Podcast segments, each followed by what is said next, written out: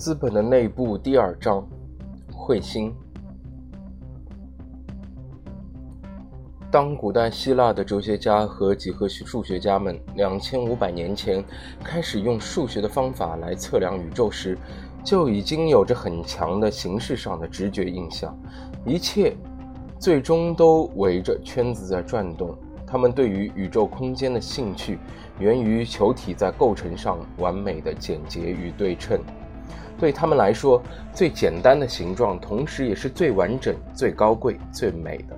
过去集中在古老学院或是其他高深莫测的学术辩论场合的宇宙学家们，自此不仅可以作为最强的理性主义者，也可以作为最优雅的美学家的面目出现。如果不是几何数学家或是本体论者，都不再被看作是懂得美的人。那么，作为至美的天空和作为至善的物质体现的整体，有什么不同呢？古希腊人对于浑圆整体的先入之见识的好感，一直延续至德国唯心主义时代。你们可知他之名？一与全之名，他之名谓之美。弗里德里希·荷尔德林、许佩利温。于是乎，完美的美的名字，Sapphira，Sapphira。从现在起是由几何的方式表达的。世界的形式置于构成世界的物质之上，这意味着其中满完满的美学起着主导着主主导的作用，并且这种美学一直统治着欧洲，直到现代人找到了其他的关于美和不美的规则机制。如果要将这难以捉摸乃至宏大的宇宙分别纳入某种观念之中，那么就如就如同人们所想的那样，将之设想为一个球体的形状，这是由这种超客体的高雅天性决定的。平凡的肉眼则无法认识到它。有一个球，它对于通俗的知觉来说太大。而对于感性的理解来说又太细微，这并不真正的令人吃惊，因为自从哲学开始向民众观念中的感性世界宣战以来，不可视性一直被宣称为更深层次的现实的重要的特征。能被感官感知的东西，按哲学家的观点来看，都是现象和例证；而恒定本质的东西，则总是闪现在概念化的思想之中。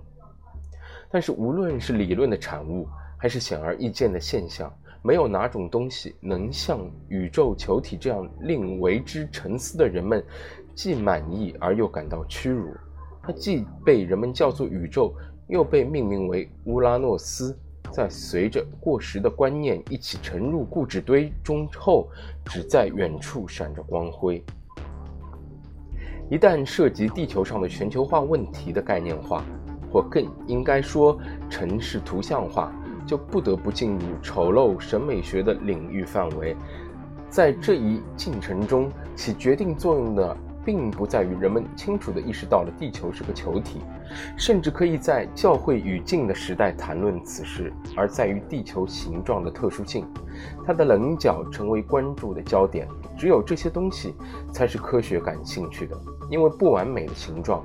不能用几何方法生成的形状，才是经验研究的领域，并且也只适合研经验研究。人们可以心安理得地将纯粹的美留给理想主义者，而一美一丑或是丑陋的东西，才是经验主义者所关注的。完美之物不必援引经验便可设计出来，而事实情况和不完美的东西，则必须有赖于经验的方法加以调查。因此，天体、宇宙和形态学意义上的全球化概念是一个哲学家和几何数学家的事情，而地球上的全球化问题则是一个地图学家和航海探险家们的事情。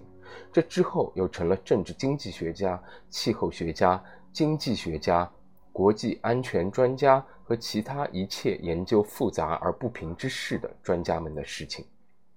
为什么必然是这样？是很好解释的。在宇宙形成的时代，地球自身的形状受制于宇宙空间的自然作用，不可能更完美。因此，在亚里士多德和天主教的宇宙观中，地球只占据了一个最为卑微的，在整个苍穹中最为遥远的地位。它的位置居于宇宙的中央。这听起来虽然无比矛盾，却正蕴含了地球实际处于宇宙等级的最下端。虽然这种天际中像果皮一样包裹着的分层系统能带来处在最受保护的中心之感。然而，它也阻断了地球同居于最居于高处的完美的联系。因此，在形而上学的话语中，常常可以听到的“城市的”这样的说法，以及一种站在与世隔绝的遥远空中，带着高傲的神情俯视着地面上的一切的不完美。必须承认，形而上学的理论家们知道他们所言何物。即如何看待一个一半时间是黑夜，而那里的万事万物都有着自己的死亡或终结的地方。理想模型和死亡之间的截然不同，给古人留下了如此深刻的印象，以至于他们不得不将没有死亡的天国同面临着死亡威胁的下界分离开来。于是乎，他们越来越心怀着双重宇宙观。一切在月亮的下面发生的事情都存在着失败，最终面临着消亡。这里的运动是线性的，有穷的能量亦不是无穷的，因此古代人并不认为这样的运动法则最终会推演出什么正确的东西。相反，不可损坏的模型和永恒天空的更替，则是居于月亮之上的空间之中。人的境况的特殊之处，却恰恰在于这样的事实：尽管处于地球重力的规约下，却作为上述两个空间的公民而存在。通过每个单位的每个单个的意识，裂缝从当初的分离震动中产生，其结果则是月球上端的完好的空间从月亮下面的破败的区域中分离出来。从尽善尽美中被驱赶出来，并在月亮下的所有客体上留下了裂缝、伤疤和不规则的形状。对于美好的乡愁，则是人类灵魂中的裂缝，它总是让我们回忆起明亮的、可以看到美丽苍穹的日子。虽然将地球的地位降低了，却仍然给形而上学的统治带来了吸引力，因为此时上和下是清晰区别开来的状态。这种清晰的好处，只有严格的层级划分才能实现。下面的无法通过自身的力量，以自然的方式达到上面，这样能够随意的渗透到下面来，则成为上面所保留的一种特权。因此，在过去，思考被称为从天上而来的想，这意味着思考就如同一种借助于逻辑而离开地球的行为。思想家在古代被看成是鲜艳而鲜艳而明的人，他们总是居于高处向下俯视，就像但丁在《神去的天堂之旅》中描摹的那样，爱辛多夫《月夜》中的诗句那样，就如同天空悄悄地吻上了大地，读起来就如同宣告了一直以来塑造了欧洲人存在于世界上的行为举止的模板的终结。这其中当然还包括读性世界的陌生性是可学习的。当然，爱辛多夫已经生活在那样的时代，天空只是好像吻了大地，灵魂在宁静的土地上飞翔。这样的象征似乎在车上成为可能，在美丽的陌生之地寻找回家的路径。真实的情况却是在爱辛多夫的时代。上面的世界早就失去了权势，他对于大地的出业权也早就不复存在。多个世纪以前，新的物理学发现就已经证实了天不过是空无一物的空间，而童话般的苍穹也并不存在。放弃自上而来的补充，对于很多人来说并非易事。直到海德格尔都在为没有了天的大地而悲叹。这样的大地，它是存在史上的彗星。我们知道。这个今天听来别致而又有些阴郁的名字，并不是指任意一颗行星，而是我们自己的星球。也就是在这里，人类提出了真理的问题以及存在的意义的问题。地球上的居民共同随着他们的星球运动。海德格尔的这个认识是古人关于地被天所包围的最后遗迹。大航海发现地球是圆的，天体观察发现不存在苍穹，而远在这些发现之前，地还躺在天的包围之中。按照死亡学的观点，地球上的一切都会面临着消亡。地球模糊的圆形的形状也并不能阻止这一趋势，它就是时间流逝的秀场。按这一规则，任何产生了的事物，其自其发端就已经蕴含着终结。所以，地球上一切事物都无一例外的会有终结，就像钟总会停摆，不可逆转；导火线也将会燃尽。这对于历史意识来说的意义在于，与其说最后的爆炸声是开始，不如把它视为结束。人理解了自己的处境，就要懂得，没有人可以活得离开，没有人可以活着离开。所以，在这个阴沉的球体上，就必须练习用当下哲学很实心的术语来讲的，奔向自己的死亡。这也就是为什么人们现在不像古代，不再用“会死的”来指称人，而使用“暂时的”这个概念。一个历史学者如果谈到人类群体如何开始他们的时代，并设想一下人类进化的终结时，他一定会这样回答。他们组织了一场奔向死亡的集体长跑，作为顺从的先进队列，作为狂欢的狩猎，作为不断进步的努力，作为玩世不恭自然主义的淘汰赛，作为生态学上宽容的练习。人类在地球表地球的表面上，以各种徒劳的方式，试图挨过不可避免的最终结局。而作为宇宙天体的表面，地表不可能是完全平整的。完全的平整不过是理想化的状态，粗糙和真实得以收敛。也许并不是偶然，人们在刚刚开始论证地球的表面并不是平整的。一八五三年，黑格尔的学生卡尔·罗森克朗茨就在丑的审美学中第一次系统地阐述了对丑的感受。在这个新的非理想主义的接受学理论当中，人类的故乡成为关于自然丑的学说的典型案例。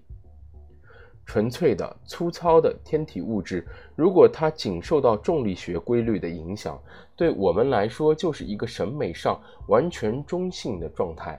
它并不必然美，也并不必然是丑的，但它却是随机的。以我们的地球为例，如果说作为一个天体它是美的，那么它就必须是一个完美的球体，但是实际上它不是。它两极扁平，而赤道附近突出。此外，它的表面还非常的不均匀，有着很多的起伏。地壳的全景图向我们展示了地表是由完全随机的凸起和凹陷构成。从立体几何的角度看，无法对其轮廓进行归纳。基于上述考虑得出的结论，人们可以将后理想主义时代的地球审美原则表述如下。作为一个真实的天体，地理开发的地球并不是美的，而是有趣的。有趣就意味着从美到丑的道路已经走完了一半。尽管在看到它的形状时，还会有短暂的不快和月亮下面世界的谦卑。直到今天，我们还使用 “condition”、“condital human” 人类生存条件这个词。总的来说，情况发生了转变。不规则在新的观察视角下也拥有了它的魅力。现代意义上，有趣的和丑的审美学不仅引入了理所当然的随机事件，换言之，具体的以及非对称的东西为研究对象的经验研究方法，同时让失望变得可以享受，释放反攻方向的力。这实际上给失控现象带来了好处。失控用好的话说叫实践。没有失控概念，就不可能有现代的有说服力的理论。它将各种动机整合在了一起，给予我们动力涉足不完美和不愉快的领域。清醒地认识到我们生存于地球表面的区位劣势，便会认扔下控制着人类生活于不美好之中的挑衅的怒火的缰绳。所以在现代，愤怒理所当然地成为一种基本态度，叛逆的理由。普罗米修斯成为时间的泰坦神，而费罗克特则是他的秘书。现在，当形而上学统治下大有悲意的无视偶然性、不考虑增加负荷以及理顺干扰因素，迅速失去了在有序的上部世界的支持，也就意味着要停留在不完美当中，奔走于怪异和非定型之间，忍受矮小和厌恶。对这些事物的描摹，反过来让这些事物反对自身。新的审美学将将裂隙、裂隙、喧嚣、裂缝、不规则性都纳入视野中，以真实来获取令人反感的作用。大地上的全球化，在审美学角度来看，是有趣战胜了理想，其结果。众所周知的，地球是一个球体，作为几何形状，它是令人失望的；作为有趣的天体，却能唤起注意力，对它以及对它之上的其他所有的物体抱有一切期待。这构成了我们整个宇宙纪元的智慧。从审美学史上讲，现代的艺术体验如何与城市联系起来，让我们为不规则事物的感官刺激睁开早已被几何简化蒙蔽了的眼睛。